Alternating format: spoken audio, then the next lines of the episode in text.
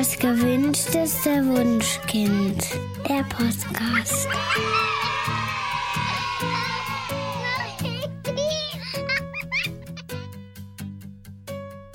Hallo und herzlich willkommen zu Das gewünschteste Wunschkind, der Podcast mit Daniel Graf und Katja Seide. Hallo ihr Lieben, schön, dass ihr auch heute wieder mit dabei seid.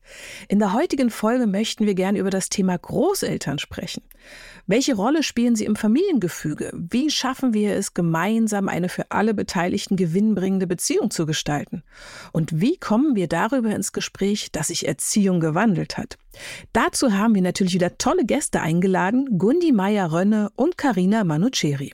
Gundi ist Psychologin und Psychotherapeutin. Sie hat eine eigene Praxis und ist auf die Beratung zu Beziehungssystemen spezialisiert. Und Gundi ist außerdem Mutter dreier erwachsener Kinder und fünffache Großmutter.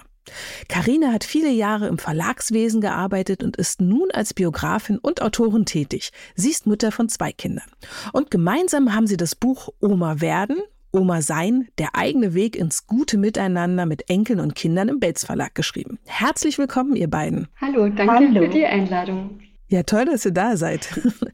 Wenn man das Wort Oma hört, dann haben ja viele von uns äh, das Bild einer alten, weißhaarigen Frau mit Brille vor sich, die gern am Ofen sitzt, strickt, eine Katze streichelt und wunderbaren Apfelkuchen backt, quasi so ein bisschen wie bei Rotkäppchen. Aber tatsächlich entsprechen die Großeltern von heute in den allermeisten Fällen diesem Bild überhaupt nicht mehr. Die ältere Generation hat sich in den letzten Jahren ja deutlich gewandelt. Könnt ihr uns erklären, inwiefern? Ja, absolut. Also die, dem Bild wollen wir nicht mehr entsprechen. Also in meiner Generation. Wir sind fit, wir wollen äh, das Leben ähm, auch außerhalb unserer vier Wände genießen und Oma sein.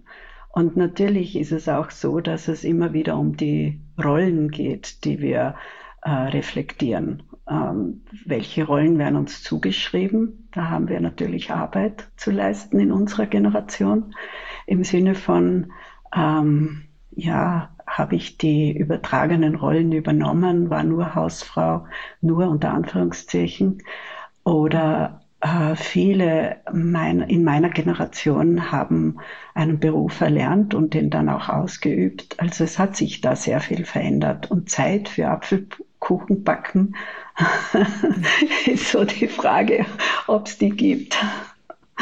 Aber es ist natürlich eine ganz persönliche Entscheidung. Also ich glaube schon, dass das mit dem Apfelkuchen immer noch Zeit hat. Mhm.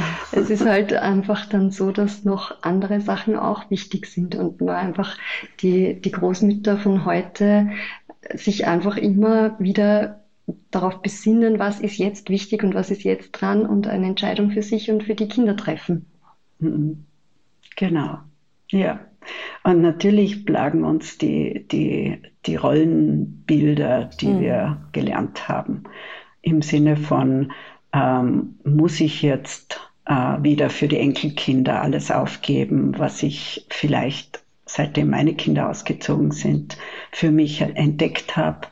Ähm, ja, und das ist schon oft eine Frage, äh, wie Mütter auch haben, äh, Schuldgefühle oder kann ich mich abgrenzen? Kann ich da sein? Kann ich meine eigenen Ziele weiter verfolgen? Äh, ja, also diese Fragen stellen sich ja nicht nur die jungen Mütter, sondern auch die jungen, Anführungszeichen, Großmütter. Mhm. Verstehe. Ähm, in eurem Buch sagt ihr, dass ein wichtiger Schlüssel für die Großelternrolle die Allempathie ist. Ähm, das Wort kannte ich noch nicht. Was ist damit gemeint? Mhm. Also das ist eins meiner Lieblingskonzepte in meiner Beratung. Dass, äh, ich bin ja auch äh, Mediatorin. Äh, das habe ich da gelernt. Ähm, aus der systemischen Beratung heraus haben wir das damals Neutralität genannt oder Allparteilichkeit. Aber eigentlich gefällt mir Allempathie viel, viel besser, weil es darum geht, empathisch nachzufühlen, was jeder und jede der Beteiligten fühlt und wünscht und welche Bedürfnisse da sind. Und dass es sowas gibt wie, ich sammle äh, in Bezug auf eine bestimmte Konfliktsituation, was jeder und jeder will, und dann finden wir gemeinsam eine Lösung. Und das ist ein, wie ein, ein Wunder. Also weil wir ja so geprägt sind, dass wir ganz oft sagen, so ist es richtig, so ist es falsch. Und eigentlich stimmt es so nicht. Und können wir richtig und falsch aus unserem Sprachdenken rausnehmen, wenn es um Familienangelegenheiten gibt, sondern können wir erstmal, bevor wir werten und beurteilen oder Lösungen finden, jedem und jeder mal zuhören und zuhören, was er oder sie fühlt, zuhören, was er oder sie braucht, zuhören, was er oder sie für Lösungen hat. Und dann suchen wir nach der Gemeinsamkeit. Und das nenne ich All-Empathie. Ich habe oft so ein Bild von, es ist wie ein Rührtopf. Wenn alle in meiner Imagination am Tisch sitzen würden, die an irgendeinem Konfliktthema beteiligt sind, dann ist es wie ein Kochlöffel, der umrührt. Und da kommt jeder dran und jeder darf seines sagen. Und das nenne ich. Und ich kann als Oma, weil ich das ja gut gelernt habe, in den allermeisten Fällen haben Frauen gute Übungen, sich einzufühlen. Ich kann jede Perspektive mal einnehmen und helfen, es auszudrücken. Also es ist ja irrsinnig schwierig, weil in unserer Zeit und Gesellschaft es ja nach wie vor nicht üblich ist, dass man über seine Gefühle wirklich sprechen kann. Also wir haben immer noch äh, Riesenhemmungen, die Gefühle auszudrücken und zu benennen. Und ich denke, gerade in der Empathie ist einfach dann die Möglichkeit da, dass man diese Gefühle einfach ähm, mal bespricht und, und vor allem mit Kindern, glaube ich, ist das eine, eine unglaubliche Bereicherung, weil sie sofort anspringen drauf und das sehr gern übernehmen. Und ich finde, das ist immer ganz erstaunlich, wenn dann die Kinder sagen, ich fühle mich jetzt wütend oder ich fühle mich jetzt ähm, glücklich oder ich bin dankbar und das geht aber schnell. Also das ähm, braucht für die Kinder nicht so lang wie für uns Erwachsenen. Hm, das ist auch meine Erfahrung, dass ich habe ja viel mit Familien gearbeitet, im Familiensetting, dass die Kinder unglaublich klug sind, wenn wer ehrlich versucht, rauszufinden, worum geht es dir wirklich. Total. Da sind Kinder wirklich schneller als, als zum Beispiel die Omas, die da sitzen. Mhm. Und, und ich mache in meiner Arbeit ganz viel All-Empathie-Arbeit, weil ja, wenn eine Oma oder eine Großmutter oder ein Großvater zu mir in die Praxis kommt und sagt, ich komme mit meinem Sohn oder mit meinem Enkel nicht zurecht, dass wir mal die All-Empathie üben und sagen, okay, und wie schaut die Welt aus der Sicht des Enkels aus? Oder wie schaut die Welt aus der Sicht des, der Tochter oder der Schwiegertochter aus? Und diese Arbeit verändert ganz, ganz viel. Aber nicht nur die Allempathie, ihr sagt ja auch, dass die innere Haltung eine ganz große Rolle dabei spielt, ähm, die Beziehung zu den Kindern, ihren Partnern oder Partnerinnen und äh, ja, zu den Enkelkindern zu gestalten. Und ganz mhm. besonders Humor, Gelassenheit und Wertschätzung sind dabei wichtig. Wie kann ich denn als Großelternteil diese Fähigkeiten besonders gut stärken? Ja, also ich denke mir, wir können immer nur bei uns selbst anfangen. Und wie kann ich äh, ja in mein Leben Humor, Wertschätzung äh, und Gelassenheit äh, hineinbringen? Weil dann, dann habe ich das als Haltung auch anderen gegenüber. Ich weiß nicht, ich erlebe es ganz oft, dass wir äh, ziemlich humorlos Menschen abwerten und bewerten und beurteilen. Und die Haltung zu haben, hey, jeder hat gute Absichten, sie ticken nur völlig anders, sie leben nur in einer anderen Welt, in einer anderen Welt, in einer anderen Generation, kann ich mal neugierig, humorvoll, wertschätzend hinhören, mir selbst und auch den anderen. Und dann, und dann kann ich bei mir selbst anfangen und, und auch nicht äh, so alles so wahnsinnig ernst mhm. nehmen, im Sinne von nicht, ob, ob die Spaghetti jetzt äh, am Tisch oder am Boden sind, kann ich auch darüber lachen lernen? Oder muss das alles immer so ganz ernst in der Erziehung drin sein? Sondern ja, hoppalas passieren, kann ich damit leben lernen. Ja, Dinge gehen kaputt. Ähm, meistens sind es gar nicht, gar nicht essentielle Dinge, wo ich als Oma üben kann, gelassen zu werden und vielleicht auch meinem Opa beibringen, also dem Ehemann darüber zu lachen, mhm. dass wenn die Kinder da sind, äh, dass auch mal was kaputt gehen darf. Die Gundi hat im Buch einen, einen, eine kleine Übung äh, wie man sich die, also wie man sich diesem Humor annähern kann. Und ich finde die so genial und habe die seitdem auch wirklich schon oft ausprobiert. Das ist, man stellt sich das Setting der Familie einfach in einem zum Beispiel Zirkus vor. Und dann ist der Opa nicht mehr der Opa, der ewig braucht, seine Schuhbänder zuzuschnüren, sondern der ist der Clown, der sich da äh, wie, die, wie der dumme August bewegt. Und die Enkelkinder, die da durch die Manege toben, sind dann plötzlich nicht mehr die quengeligen oder nervigen Kinder, sondern die sind dann die äh, Löwenjungen. Und wenn man sich dann diese Zeit nimmt, mit dem Blick hinschaut, dann kann man da schon den Humor auch üben und äh, solche Gelegenheiten dann einfach nutzen, dass man sich selber entspannt, auch wenn es gerade stressig ist und man sich wünscht, es geht schneller voran. Mm. Und auch die Erwartungshaltung üben wir ganz oft, ne? dass wenn die Enkelkinder kommen ähm, und meine Klientinnen hier sitzen, also Paar oder die Oma, meist sind es die Omas oder auch ein Opa, dass wir sagen, okay, und welches Bild können wir jetzt malen, dass es jetzt bunt und laut und äh, ja, und danach ist Chaos in der Wohnung und dass ich das auch, so wie die Karina gesagt hat, in ein gutes Bild baue, dann kann ich das alles gut aushalten und alle haben Spaß. Mhm. Und dann wird es auch fröhlich. Ganz häufig sind es ja auch ähm, Glaubenssätze, die diese Gelassenheit, von der ihr gerade gesprochen habt, irgendwie äh, also belasten oder, oder durch, durch die Glaubenssätze, die man selber hat, dass, dass man eben nicht so gelassen bleiben kann. Ähm, könnt ihr für diejenigen, die sich damit noch nicht beschäftigt haben, kurz erklären, was Glaubenssätze sind und wie sie die Beziehung zu anderen belasten können und vor allen Dingen, wie man damit umgehen kann? Ja, gerne. Also ich glaube, in euren Podcasts gibt es ganz viel über Glaubenssätze. Mhm. Also wir, wenn wir, wenn wir geboren werden, wachsen wir in einem bestimmten Kontext auf. Und in diesem Kontext äh, werden uns bestimmte Dinge vermittelt, die ja nicht nur schlecht sind im Sinne von, äh, ich muss jetzt das oder jenes tun, damit alles gut läuft. Also die Regeln, die sozialen, das soziale Miteinander ist immer eingebettet in bestimmten Glaubenssätzen. Ich muss schnell sein oder ich muss stark sein oder oder ähm, damit Mama mich lieb hat, muss ich brav sein und viele dieser Glaubenssätze ähm, sind ja gar nicht schlecht und wir funktionieren damit sehr sehr schnell und unbewusst, ne, dass wir, dass wir auch in anderen bestimmten Kontexten ja einfach spüren, aha, hier ist das angesagt, hier ist das angesagt. Und meistens sind diese Glaubenssätze ziemlich unbewusst. Also wir funktionieren in einer bestimmten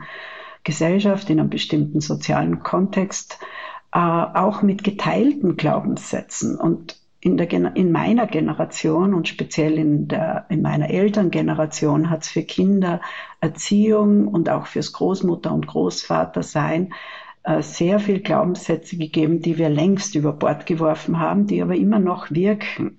Nicht? Äh, äh, zum Beispiel ähm, wenn der Opa äh, genervt ist, müssen alle Kinder brav sein oder ruhig sein. Mhm. Ähm, äh, und das sind natürlich Glaubenssätze, die auch wir Frauen mit gut internalisiert haben. Ne? Dass Männer zum Beispiel, wenn sie krantig schauen, alle sofort tun, was, was, was so damit Opa wieder zufrieden ist oder die Oma verschwindet mit den Kindern lieber auf dem Spielplatz. Ich kann mich da gar nicht ausnehmen, dass diese Dinge unglaublich wirkmächtig sind und ich mache das, ich spüre das auch immer noch und versuche dem bewusst zu entgegnen. Und mhm. wenn Glaubenssätze sehr hinderlich sind, wie zum Beispiel ein Kind muss ordentlich essen oder äh, die, die, es muss, es darf nicht im Elternbett schlafen. Und diese, diese Sätze, also sind ja fast immer mit muss oder darf nicht, wenn sie sehr hinderlich mhm. sind. Mhm. Und diese Glaubenssätze, die bewusst zu kriegen für die Elterngeneration, für die Großmutter- und Großvatergeneration, kann so unglaublich hilfreich sein, weil dann können wir es mit Können und Dürfen und Möglichkeiten ersetzen und dann kriegt das Ganze eine ganz andere Bedeutung. Kinder dürfen ordentlich essen, aber auch nicht. Hat eine ganz andere Bedeutung, als sie müssen. Mhm. Ähm, Und, und ich als Opa kann ordentlich essen und bin ein gutes Vorbild, aber wenn es die Kinder gerade nicht wollen, dann ist es auch okay, weil es kein Unglück ist. Also diese Dinge, dass wir, dass wir mehr Freiräume kriegen über diese wirklich hinderlichen Glaubenssätze. Und ich erlebe das immer wieder, dass diese hinderlichen Glaubenssätze natürlich auch äh, gerade zum Beispiel Schwiegerkinder betrifft. Also weil die ja aus einem ganz anderen Setting kommen, meist andere Glaubenssätze in sich tragen mhm. und dann passt das irgendwie nicht zusammen und dann gibt es dort ein mega Konfliktpotenzial. Und wenn man das bewusst kriegt, können wir sogar drüber lachen, dass wir so unterschiedliche Vorstellungen haben, wie das Leben zu leben ist. Mhm. Und Kinder können in allen Welten gut. Also die können gut lernen, ah, bei Oma, da läuft so und bei der Mama so. Aber wenn die sehr liebevoll miteinander umgehen können und darüber lachen können, dann ist es für Kinder kein Problem. Das ist wie auch bei Scheidungskindern. Bei Papa läuft so und bei Mama läuft so. Und wenn das, wenn das akzeptiert und toleriert und respektiert wird, die verschiedenen ähm, Vorstellungen und Erwartungshaltungen, dann können Kinder einfach unglaublich gut umschalten. Also ich bin immer wieder fasziniert, wie gut das ist, wenn sie dann hier sitzen und sagen, ah, beim Papa mache ich das lieber so oder bei Mama mache ich es lieber so. Und dann, dann ist es kein, kein Problem, sondern ja, Humor. Mhm. Wir dürfen das Leben so oder so leben. Mhm. Für mich ist es immer erstaunlich, dass die Glaubenssätze ähm, ganz viel mit Schamgefühlen auch zu tun haben und man dann merkt, äh, dass alte Glaubenssätze, die man verinnerlicht hat, bei einem so ein Schamgefühl auslösen, dass man die Kinder dann zurechtweist und eigentlich beschämt. Und das ist äh, für die Kinder ja äh, ein lebenslanger äh, Prozess oft, also ich kenne das selber aus meiner Kindheit, dass mich Schamgefühle wirklich bis heute begleiten, wenn ich mich an eine äh, Situation erinnere. Und eigentlich war das nur bedingt daraus, dass äh, ich ein Schamgefühl bei einer Erziehungsperson oder bei Oma und Opa feststellen musste. Also das überträgt sich so sehr und das Kind badet eigentlich aus, was die Oma nicht bearbeitet hat oder mhm. die Mama. Mhm. Ja, das ist ein wichtiger Punkt. Danke, Karina. Genau, dass wenn, wenn ich, wenn Eltern zu ihren Eltern gehen mit den Kindern, dass die Eltern äh, Schamgefühle haben und unter Druck geraten, gell? Das möchtest du mhm. sagen, weil ihre eigenen Kinder nicht ordentlich erzogen sind. Mhm. Ja. ja, das ist das. Und darüber offen zu reden, Ach, das könnte so hilfreich sein. Ja, aber es ist für die meisten unglaublich schwierig. Ne? Ähm, mhm. Ganz, ganz eng verbunden mit den Glaubenssätzen ist ja auch das äh, sogenannte eigene innere Kind. Und ähm, während sich ja viele mhm. Eltern schon mit diesem Thema ansatzweise oder intensiver beschäftigt haben, mhm. ist das bei den Großeltern vermutlich noch nicht so sehr bekannt.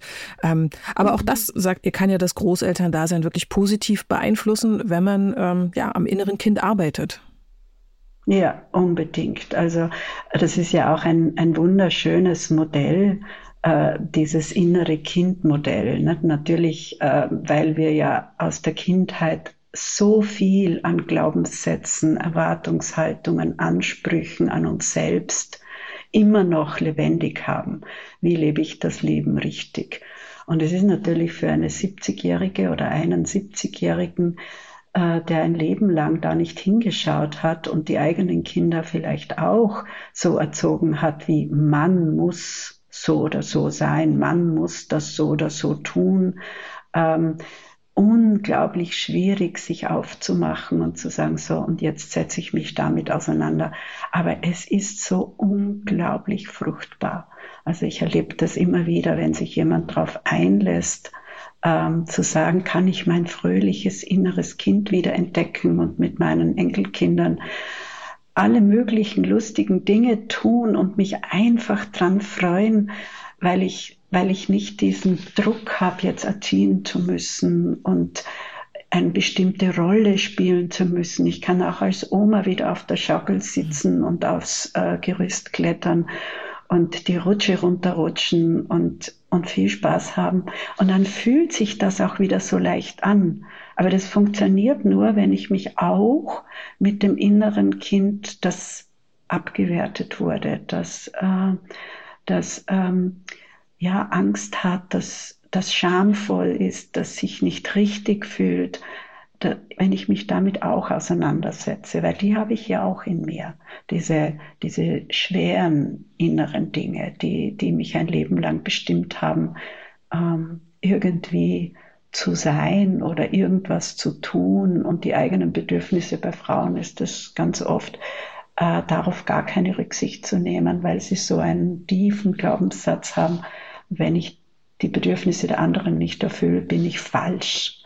Und damit sich auseinanderzusetzen, kann unglaublich schmerzhaft sein, aber so hilfreich, weil man das nicht auf die Enkelkinder und auf die eigenen Kinder mehr übertragen muss, sondern wirklich da sich damit auseinandersetzen und auch ein Stück traurig sein, wütend sein, die Spur wieder finden, wer bin ich. Und es ist nie zu spät, okay. ist meine Haltung. Absolut.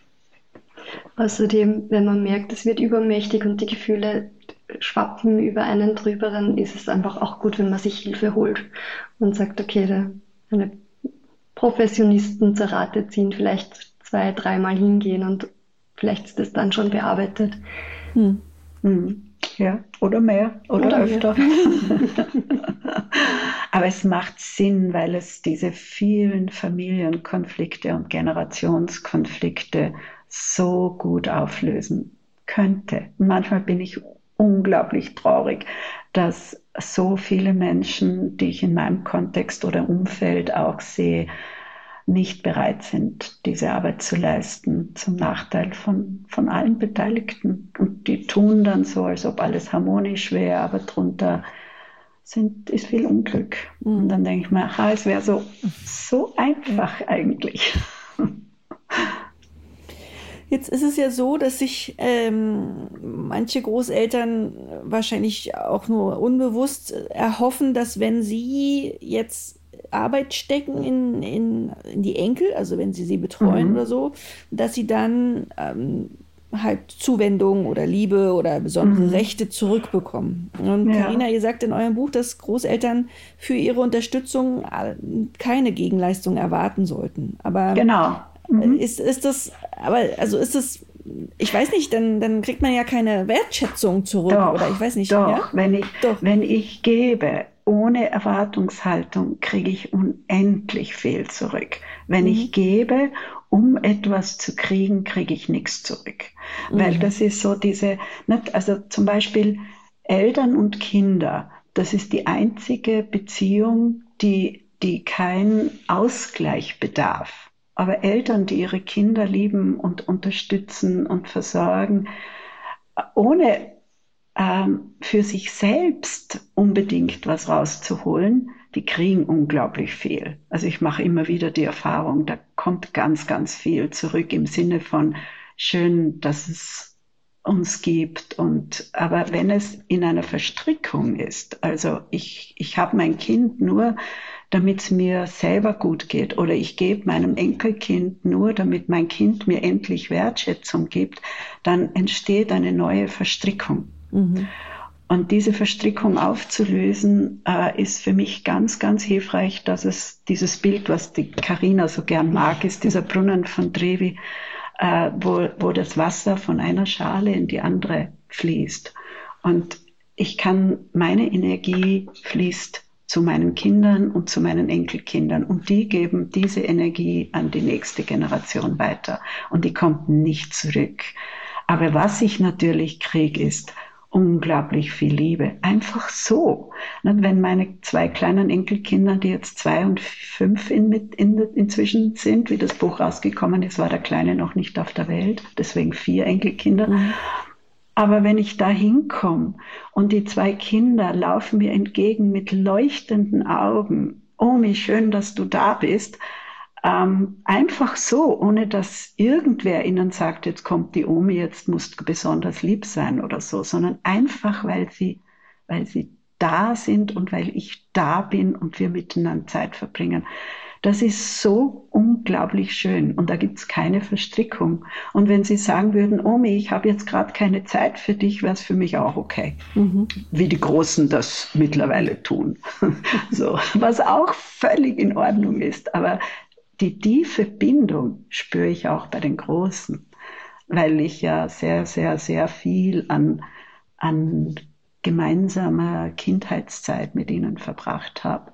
Also wenn irgendwo Not ist, werden sie kommen. Mhm. Und das tun sie auch. Auch die, der 18-Jährige. Also, also wo ich mir denke, da gibt es so eine ganz tiefe Verbundenheit, aber es muss keine Verstrickung sein.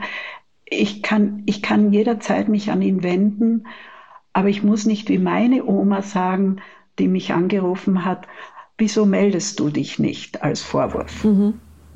Weil sie was zurück gern hätte. Und dann äh, reagieren die jüngere Generation, also ich habe das auch so gespürt, na, jetzt mag ich schon gar nicht anrufen, weil wir spüren genau, ist es jetzt für die Bedürfnisse der, der Großeltern oder geht es den Großeltern einfach um mich, dass, dass sie neugierig sind, dass sie Anteil nehmen wollen, dass sie sich an der nächsten Generation freuen. Mhm.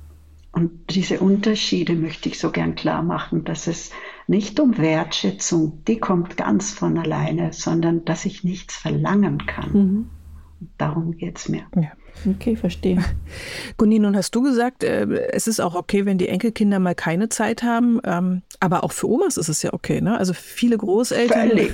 müssen sich ja die Frage stellen, wie viel Oma und wie viel Opa will ich denn eigentlich sein? Also früher war es relativ mhm. selbstverständlich, dass die Großeltern omnipräsent waren und sich um die Kinder gekümmert haben. Aber die Generation, wir haben ja am Anfang darüber gesprochen, die haben heute ganz andere Pläne. Die sind noch fit, die reisen, die haben eine sehr, sehr mhm. ausgefüllte Freizeit.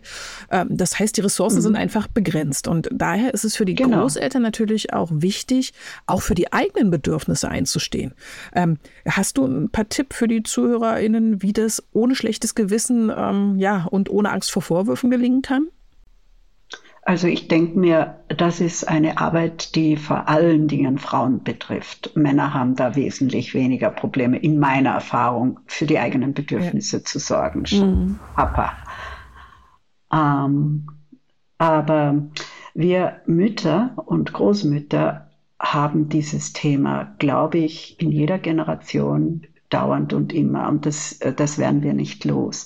Aber was wir tun können, ist mit unseren Schuldgefühlen arbeiten, dass wir, dass wir schauen können, ähm, okay, da gibt es Bedürfnisse der nächsten Generation. Ne, das können wir anschauen. Und wie viel davon will ich ähm, erfüllen und wo kann ich auch klar machen, es muss andere Personen geben, die einen anderen Teil übernehmen. Und ich erlebe es ja oft ganz, ganz heftig, dass zum Beispiel Omas Schuldgefühle haben, wenn sie sagen, nein, an dem Tag kann ich mhm. nicht oder will ich nicht, beides ist okay. Mhm. Äh, und sie dann aber gleichzeitig auf einer anderen Ebene eifersüchtig sind, wenn die Kinder, also die Eltern der Enkelkinder, sich externe Hilfe holen. Äh, und dann können die auch drüber schimpfen, dass die externe Hilfe das nicht großartig genug macht und so. Also wie können wir sowas wie Großzügigkeit entwickeln für die Bedürfnisse, auch die eigenen und dann Lösungen suchen, aber auch in dieser großen Klarheit, hey, ich bin ersetzbar und es gibt andere Omas, Tanten, ähm, vielleicht Leihomas, vielleicht Babysitter, vielleicht ähm, ähm, Kitas sowieso. Und äh, also es gibt ganz viele liebevolle andere Menschen, die sich auch um die Kinder kümmern. Je mehr, desto besser. Aber dass ich mit meinen Gefühlen klarkomme, ich bin auch ein Teil und den Teil, den ich leisten will, den mache ich mit ganzem Herzen, ohne Schuld. Und wenn ich nicht leisten will, ohne Schuldgefühle. Aber ich muss damit arbeiten, dass ich nicht die Einzige bin. Ich muss damit arbeiten, in der zweiten Reihe zu sein, den Kindern zu überlassen, damit klarzukommen. Und ich denke mir, auch offene Gespräche mit den Töchtern und Söhnen und Schwiegertöchtern und Schwiegersöhnen können da unglaublich hilfreich sein, dass wir unseren Teil klar machen, welchen ich bereit bin zu leisten und welchen nicht. Mhm. Ist ja auch eine Riesenerleichterung für die also jetzt in meinem Fall Töchter, wenn man sich darauf verlassen kann, dass die Mütter sich nicht übernehmen und auch wissen, wann Schonungszeit ist. Ähm, und auf der anderen Seite, dass ich offen sagen kann, ich brauche Hilfe und weiß, sie sagt ja oder nein und sie meint das auch so. Das stimmt. Ja weil ich möchte mich ja darauf verlassen können und ich plane meinen Alltag und es sind viele, viele, viele Baustellen, wo wir Hilfe brauchen und dann ist gut, wenn die Ressourcenpersonen ganz klar sein können. Mhm. Genau, und das möglichst viele, die die Kinder gern haben ja. und die Kinder sie gern haben.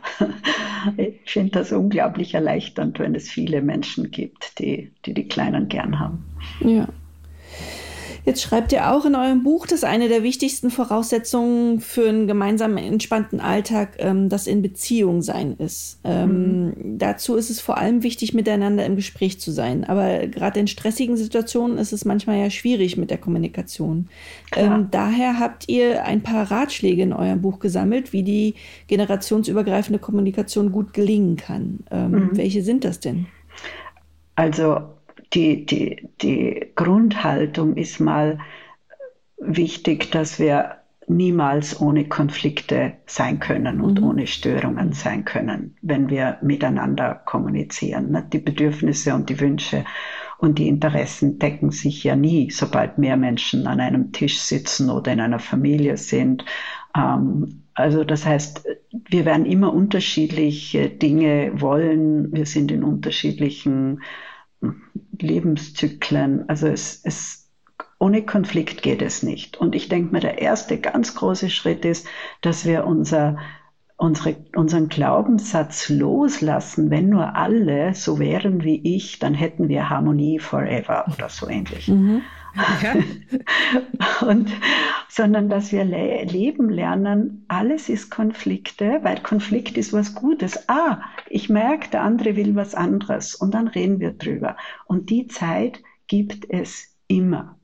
Also die, die Idee, wir, wir haben keine Zeit, um über unsere Unterschiede zu reden, macht es erst so richtig schwierig. Ne? Ich habe in Organisationen oft Mediationen und dann sagen wenn ich dann sage, äh, ja, wir können da gern das angehen, aber dafür braucht es Tage oder viele Sitzungen, oder, dann sagen sie, die Zeit haben wir nicht. Und dann, dann ist meine nächste Frage, und wie lange leiden Sie schon unter dieser schwierigen Situationen? Dann ist das Monate, manchmal Jahre. Mhm. Also die Zeit, miteinander zu reden, die haben wir eigentlich immer. Es ist, es ist in unserer hektischen Alltag auch so ein Glaubenssatz, äh, dass wir uns gegenseitig nicht zuhören können oder die, die, die äh, keine Zeit haben, wirklich hinzuhören, die, die Interessen, Bedürfnisse, die Wünsche, die Gefühle des anderen zu hören, ist, glaube ich, auch so ein Glaubenssatz, den wir loslassen können.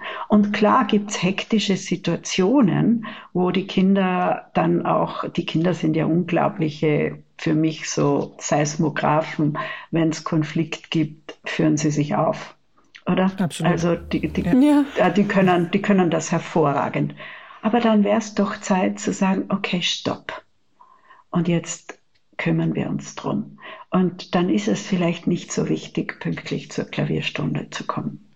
Oder es ist nicht so wichtig, pünktlich zum Abendessen zu erscheinen. Mit meiner Familie war das ein Riesenthema. Es muss um sechs Abend gegessen werden am Abend ja. oder so. Und, und wir Kinder waren nur genervt davon.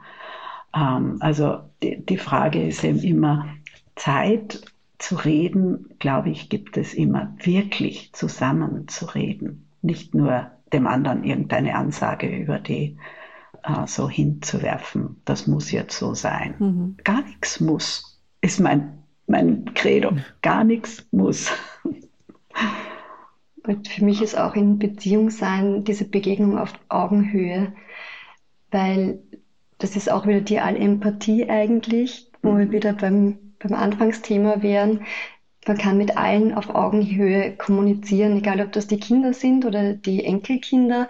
Äh, es gibt da keine Hierarchie und das ist aber für uns irrsinnig schwierig, weil für uns, wir sind aufgewachsen mit Hierarchien äh, im Job, in, zu Hause. Wenn der Vater nach Hause kommt, gibt's Abendessen, vorher nicht. Ähm, wir sind ruhig und wenn man das schafft mit der Begegnung auf Augenhöhe, dann äh, hat man alle auf einer Ebene.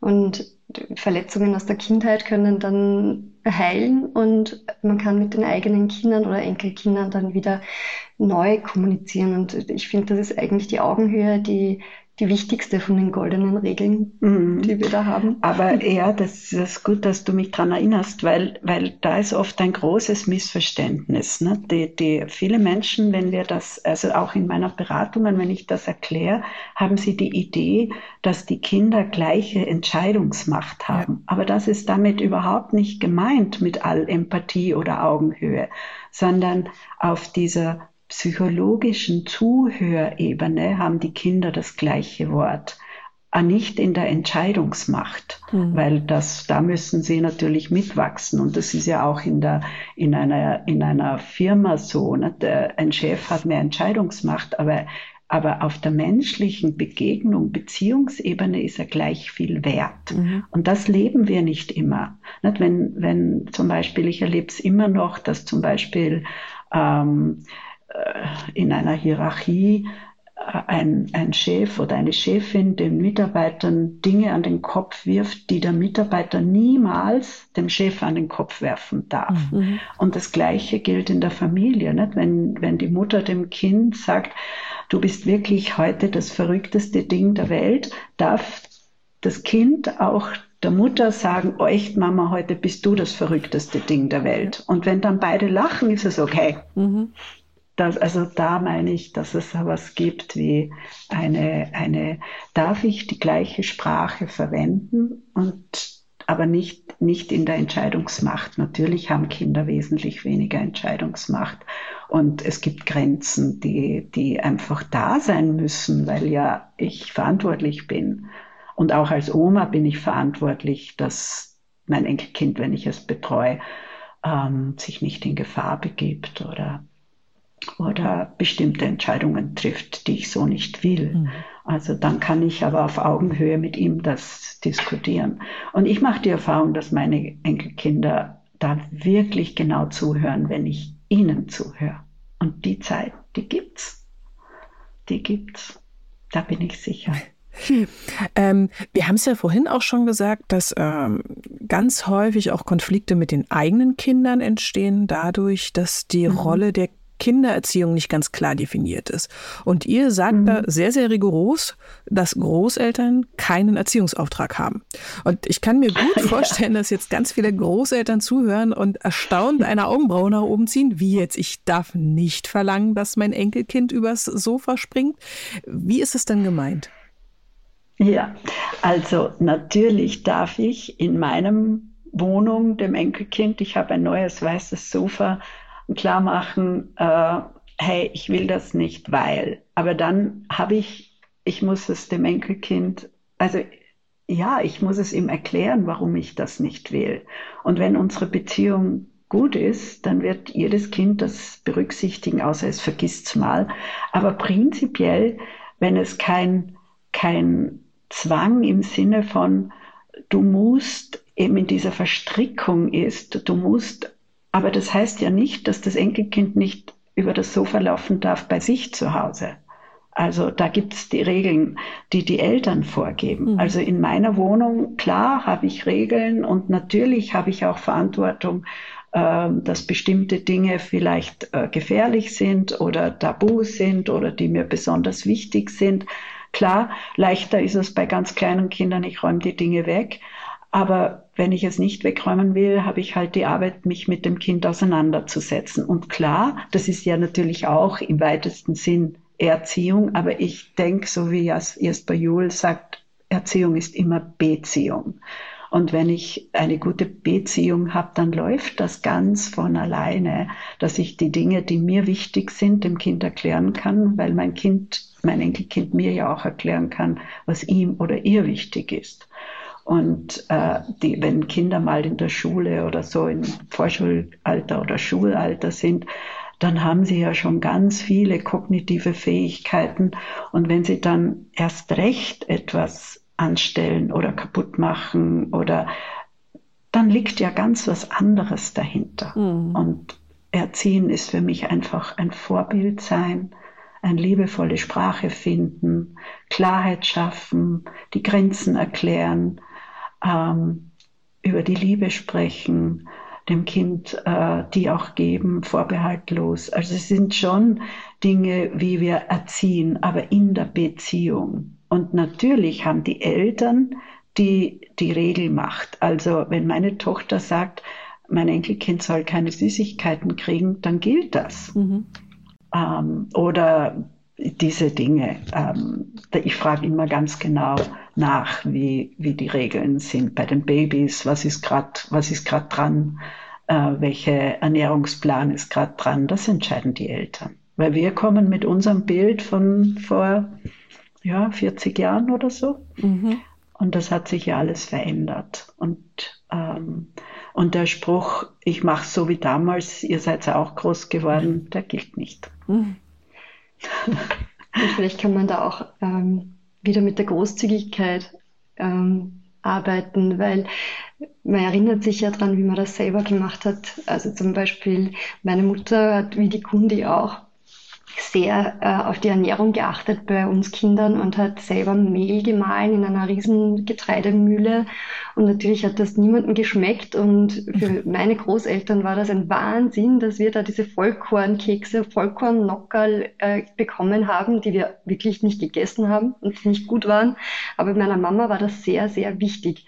Und jetzt erkenne ich, dass in mir selber wieder, wenn ich da den Brei äh, dünste oder die Karotten dünste und selber äh, dann äh, im Mixer püriere, dass ich auch einfach meine wichtigen äh, Regeln habe und mir wünsche, dass meine Mutter das ähm, auch akzeptiert, auch wenn sie sich daran erinnert, dass sie dann auch irgendwann das alles über Bord geworfen hat.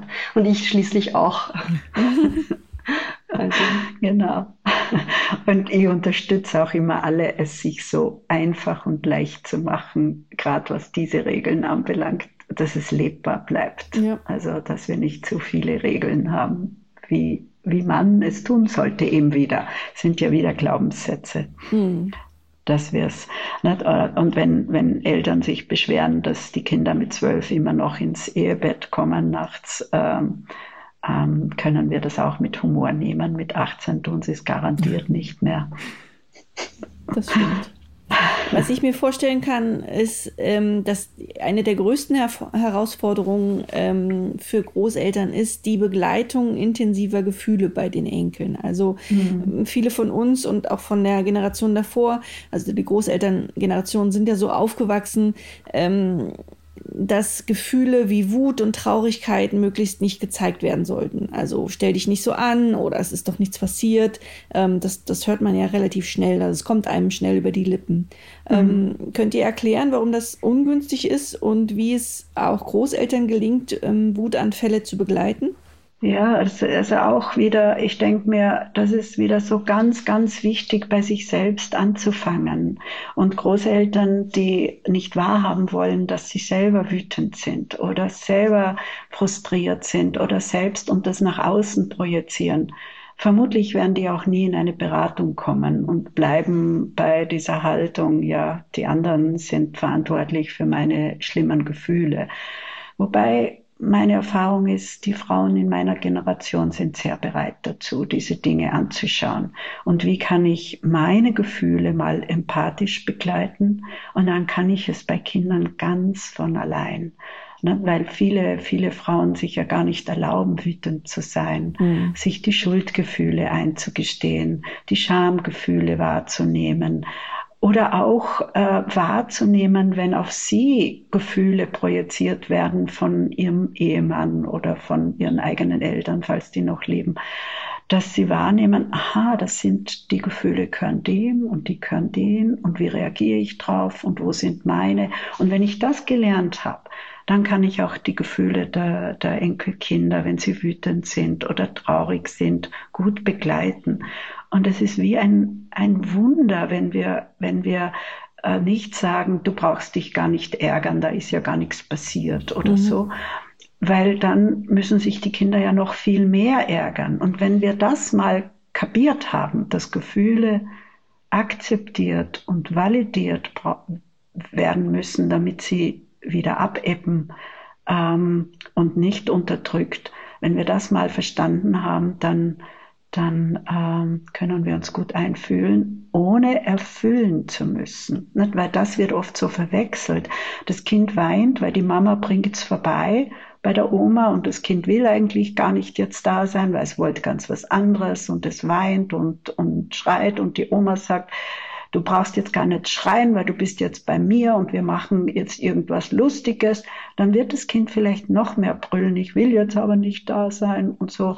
Während wenn ich sage, ey, du bist jetzt traurig, dass du das oder jenes nicht hast oder bist wütend auf Mama, weil bla bla bla. Mhm. Äh, und dann warten, dann kriegt man die Erfahrung, dass dann die, die Wut und der Ärger und der Schmerz verschwindet und dann können wir uns gemeinsam auf was Neues einlassen. Also, dass wir, dass wir das können wir gut lernen, glaube ich, weil wir nehmen ja wahr, wenn ein Kind wütend ist oder traurig ist.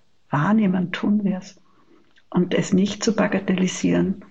Ich glaube, die meisten Menschen haben schon, wenn sie das einmal hören, ein Gefühl dafür, ah ja, ich will auch gehört werden, wenn mir was wehtut. Mhm.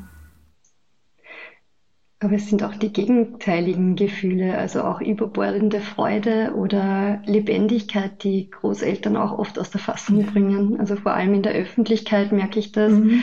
ähm, dass im Restaurant, wenn es zu laut ist und die Kinder einen Spaß und Freude haben, dass sie dann ähm, auch erwarten, dass die Kinder jetzt brav sind. Also mhm. einfach auch wieder uralte Glaubenssätze.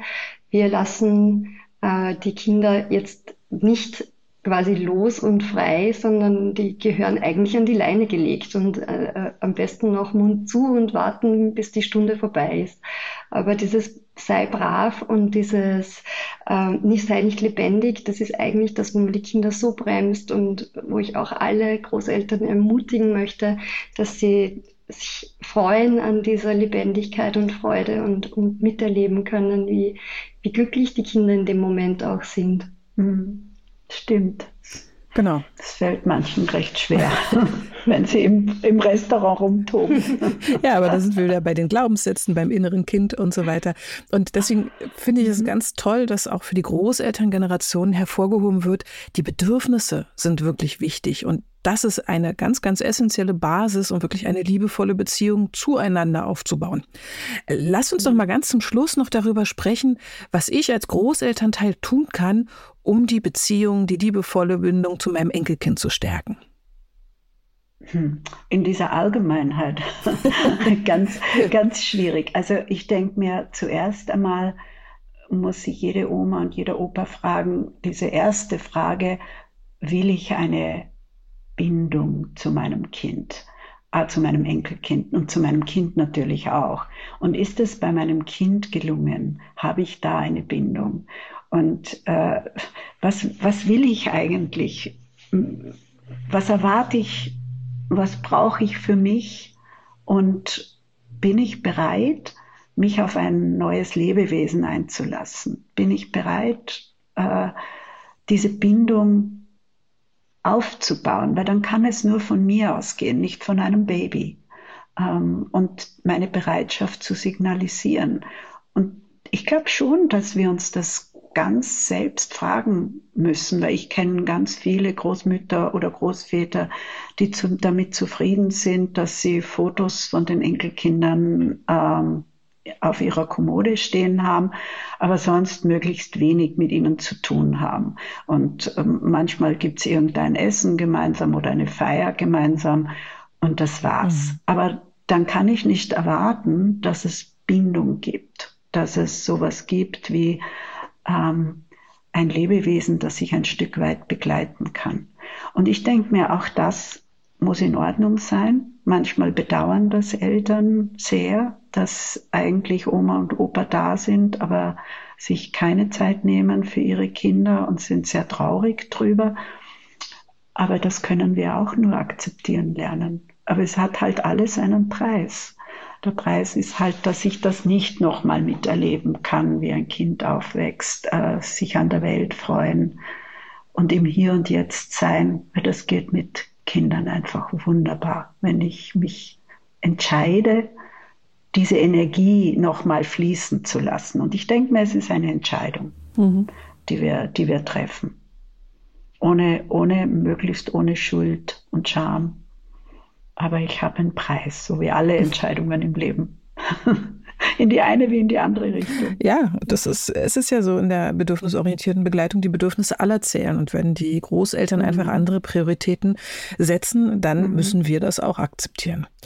Genau, genau. Ihr Lieben. Aber ich, ich mag es halt, da nochmal noch mal mit den Kindern zu spielen. Ja. Ihr Lieben, ganz, ganz lieben Dank äh, für diese spannende Folge. Ähm, wir konnten natürlich aufgrund der Kürze der Zeit nur einen Teil der Themen anreißen. Euer Buch ist unglaublich viel, vielschichtiger und deswegen wollen wir euch das natürlich unbedingt gerne ans Herz legen. Ähm, also wenn ihr mehr lesen wollt ähm, von Gundi und Karina, dann können wir das Buch Oma werden, Oma sein von Herzen empfehlen. Das verlinken wir euch natürlich auch wieder in den Shownotes. Ja, liebe Gundi, liebe Karina, ganz, ganz herzlichen Dank an, an euch. Wir freuen uns sehr, dass ihr uns heute besucht habt und ja, mit uns übers Großelternsein und die Beziehung zu den Enkelkindern gesprochen habt. Vielen herzlichen Dank. Es war auch für mich sehr, sehr schön. Ich bedanke mich auch. Liebe Grüße aus Wien. Ja, vielen Dank und viele liebe Grüße nach Österreich. Und wenn ihr, liebe HörerInnen, mehr zum Thema Großelternschaft hören wollt, dann hört doch mal in die Folge 80 unseres Podcasts rein. Darin haben wir nämlich mit der Autorin Karin Bergstermann darüber gesprochen, wie wir mit unseren Eltern und Großeltern über bindungs- und beziehungsorientierte Elternschaft ins Gespräch kommen können. Und wenn ihr mehr von uns hören wollt, dann gibt es jeden zweiten Dienstag eine neue Folge. Die nächste erscheint dann natürlich in zwei Wochen. Und bis dann habt eine wunderbare Zeit und lasst es euch gut gehen. Für heute sagen wir aber erst einmal Tschüss. Tschüss. Tschüss. Das war der Podcast vom gewünschtesten Wunschkind.